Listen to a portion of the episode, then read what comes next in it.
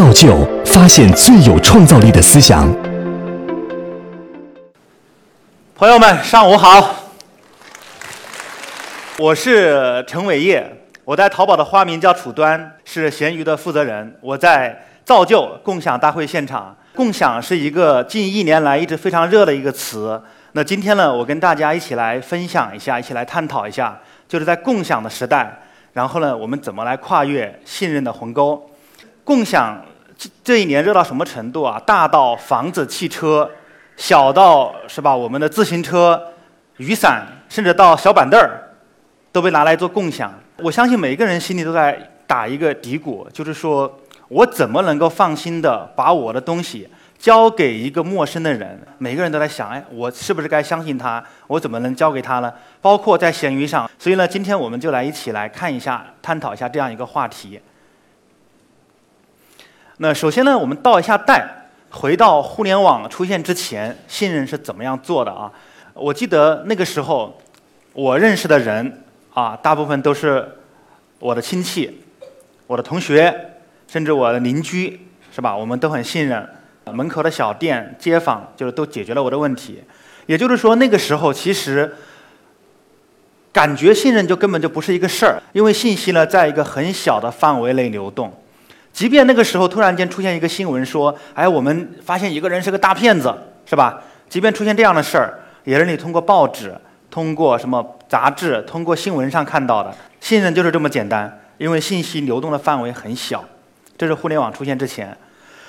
那我们接下来到互联网出现之后，那个时候流行的一句话是：网络上没有人知道你是一条狗。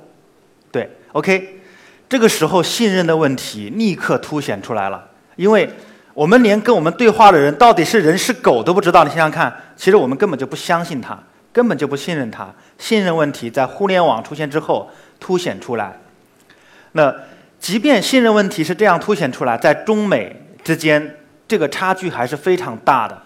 那我们看看一个案例，Airbnb，哎，在美国 Airbnb 是非常成功的，包括我自己去体验过。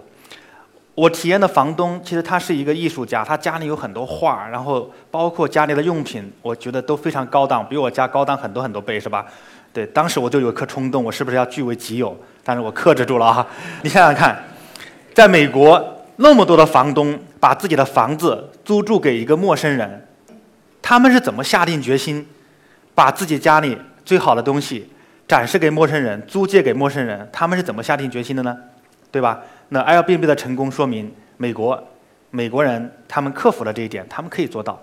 那么到了中国之后，我们都看到一些现象，比如说 Airbnb，它在中国并没有非常非常多的房东和房源。那么我们更多的人，包括在座的各位，你们放心的把自己的房子交给一个陌生人吗？你愿意把自己的家分享给一个陌生人吗？你的困难、你的困惑、你的疑虑是什么？对不对？那最后。以我的观点来看，最后的问题和根源在哪？根源在于，哎，我们两种文化制度产生了人对于信任完全不同的做法和理解。在美国，他的社会制度下，默认是我相信你，所以我可以来跟你分享，来跟你做这些事情。但是到中国之后，这个默认选项是什么？是说你得先先证明你是可信的，然后呢，我才会跟你来。做这些事情，对不对？所以问题在这儿。那在我们开始就是讨论接下来东西之前，就是我们都都有个预设，就是中国其实信任的问题的解决比美国更难，或者我们遇到的麻烦更多，挑战更大。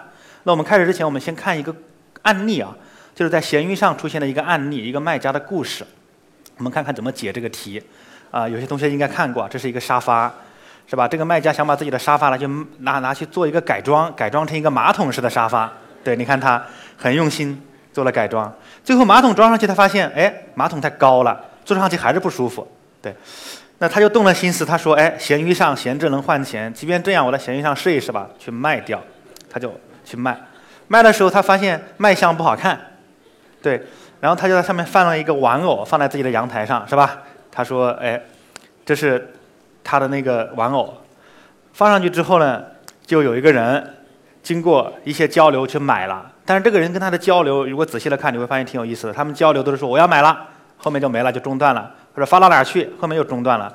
最后呢，那个人真的付钱并且买了，买了之后呢，后来就是不断的要买，他就怀疑自己是遇到变态了，因为他觉得这个东西不可能有人要的。结果在闲鱼上真有人买，然后而且不断的买他那个娃娃，买他什么东西跟他聊，所以他就怀疑自己遇到变态了。这个结在他心里结了很久，一直到有一天他加了自己小区的一个群，发现那个卖家的头像跟小区群里面的这个人头像是一样的，他要加他好友，然后呢翻开他的朋友圈，真相大白，对吧？呃，真相是说，其实人家根本就不想要那个沙发，只是说他的阳台正好对着他那个人那个样子，他觉得很难受。他说：“既然闲鱼上有了，我给你买了得了。”其实，就是这样一个让人啼笑皆非的一个故事啊。但是呢，背后呢反映的是一个非常重要的一个点，就是到底这个信任是怎么产生的，或者他们之间的不解、闹剧这种问题是怎么产生的？其实是因为信信息的流动出现了障碍。因为他们没有非常认真，没有非常努力的去建立信息的流动去沟通，聊天说话都是说半句就断了，然后说什么东西也不说清楚。那这种情况其实在我们生活中非常常见，就是因为信息的流动出现了问题，所以信任没有完全的建立。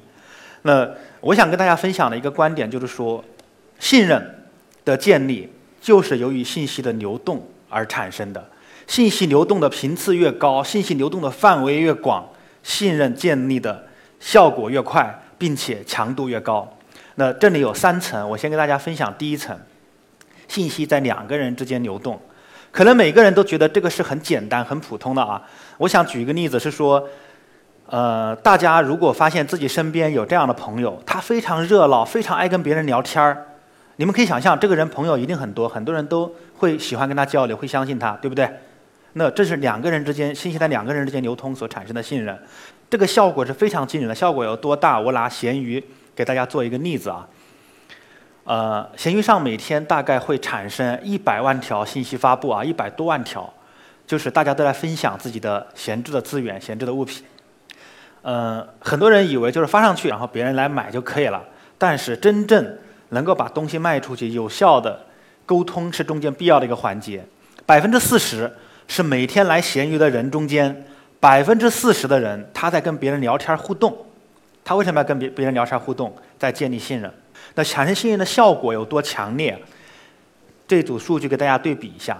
左边百分之零点零七，就是说这个人他把东西放上来，他不跟别人聊天，别人问他他还不理别人，产生的成交转化率是百分之零点零七，很低很低。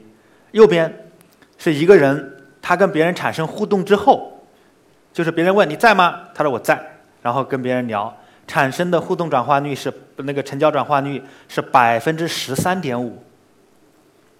所以，你跟别人进行信息的流动和沟通之后，这个效果就马上就增加了，而且增加了多少倍？大家可以算一下，是非常非常惊人的，就是因为。信息在两个人之间的发生的流动，就是这么简单的一件事儿，就能产生这么大的效果。信息流动产生信任，在每一个人都非常轻易做到，并且能够建立了很好的一层。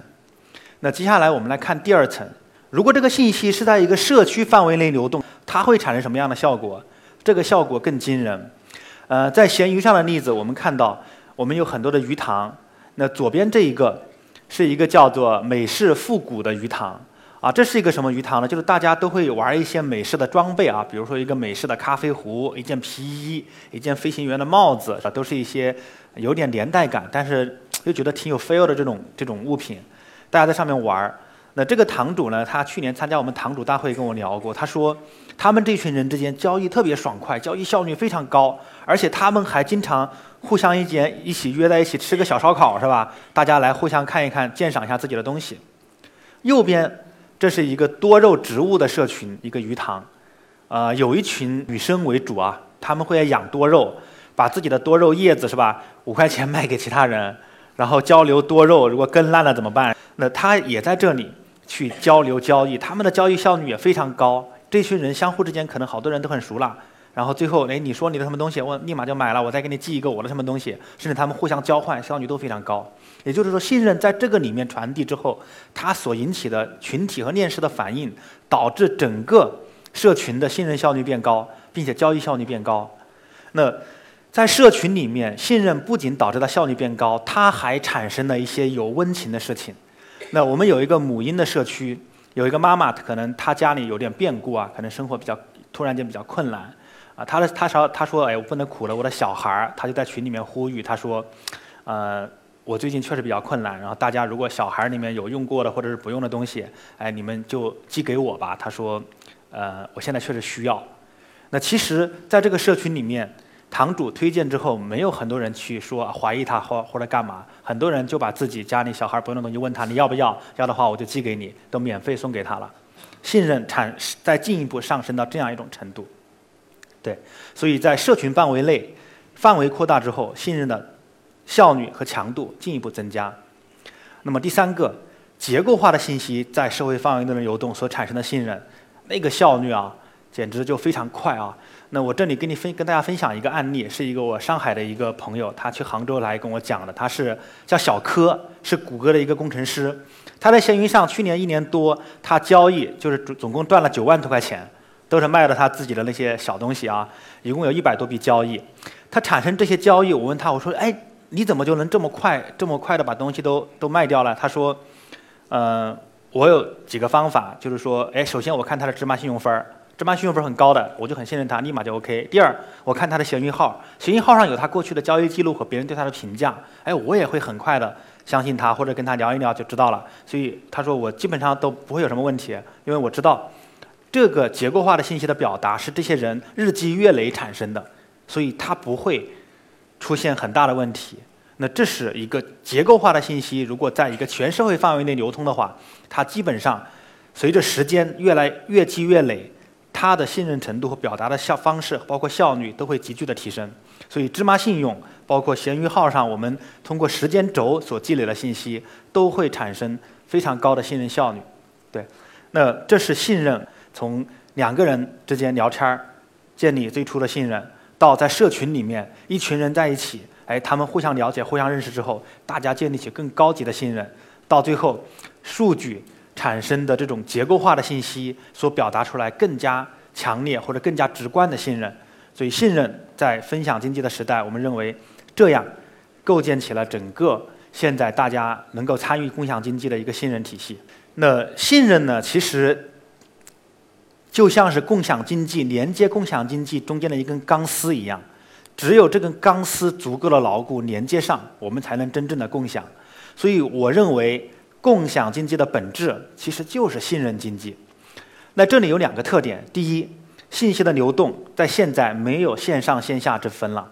其实你在线下的信息，你在线上的信息，现在都是结合在一起的。在闲鱼上，我也观察到，我们有大量的交易，它并不是在线上进行的。两个人约到星巴克，约到 Costa，甚至约到自己小区门口，直接就交易掉了。所以信息的流动，从线上到线下，线下到线上。已经完全贯穿了，就这是一个现在非常明显的一个符号和标记。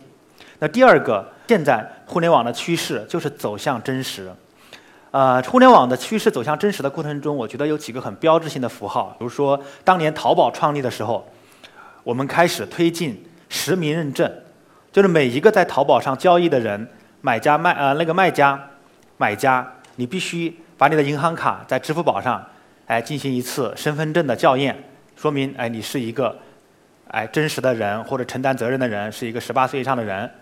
那第二个，我认为我们闲鱼在推进的实人认证，就是说我们不仅仅在实名认证的基础上，我们不仅仅说明你是一个有银行卡、十八岁、十六周岁以上的人，我们还在你使用这个产品的时候就确定是你自己，因为你的头像会跟你存在公安部那个身份证的照片做比对，实人认证说明就是你。也保证了所有参与中用户的安全，所以互联网的趋势就是走向真实。我们从全世界范围内也基本上能看到这样一个趋势，就是共享经济的本质是信任经济，信任信息的流动没有线上线下之分，并且互联网的趋势走向真实。那么，我们必然会迈向一个新共享时代。新共享时代是什么样子的？是真正的把社会上闲置闲散的资源，然后在有需要的人中间能够流动起来，真正能做到这样，我认为这是接下来三五年内必然会发生的一件事情。因为基础环境已经相比以前有了非常非常大的根本性的变化，因为越来越多的人线上线下融合了，越来越多的人在真实的表现自己，他已经不再区分线上线下了。也就是为什么大家会看到很多年轻人都愿意自拍，都愿意把自己放在很多视频网站上去分享，因为他已经没有我们当初的那些顾虑和和各种心理的这种芥蒂了。所以新共享时代必然来临。那么新共享时代，我们可以畅想一下它是个什么样子的啊？我这里可以跟大家举一个例子。呃，我认为一定这件事情是一定会发生的，就是城市里的公共图书馆在新共享时代来临之后，它会消失。每一个人都可以把自己的书拿出来分享给自己身边的人，这件事情是一定会发生的。为什么？因为线上线下融合了，因为所有人都真实了。因为我们有了一系列的信任机制，所以公共图书馆会消失。那你的小区里面可能大家是一个没有范围、没有边界或者在一定范围边界内流动的移动图书馆，一一定会存在。那第二个，很多妈妈都觉得自己买玩具是一件很让人苦恼的事情，因为为什么你买一个新的玩具，孩子玩三天是吧，他就再也不玩了，或者他不喜欢了。那所有妈妈都想，我能不能哎？把这个玩具分享给其他学校的孩子，或者我再跟别人换一个我家孩子喜欢的玩具。我认为这件事情也一定会发生，道理是一样的。最后还有个职业，我认为在未来也有也是必然会慢慢的消失的。这个职业叫导游。我相信这个世界上没有任何一个导游能够比说我对我的家乡更熟悉了，是吧？比如说西湖，我肯定逛了从小到大我逛了无数圈了，是吧？说实话，我比导游更熟悉每一个地方发生了什么事儿，包括各个年代的故事，我可能都能讲出来。OK，那最后做一个总结：信息的高密度、广泛的流动，必然会产生更好的信任，而共享经济的本质就是信任。信任的基础、信任的强度增强、信任的发展越来越好的时候，我认为我们所有人都会迎来一个新共享时代，每个人都能够毫无。芥蒂的、毫无顾虑的把自己闲置的资源分享出去，然后跟全社会一起协作，创造出更加美好的未来。OK，谢谢大家。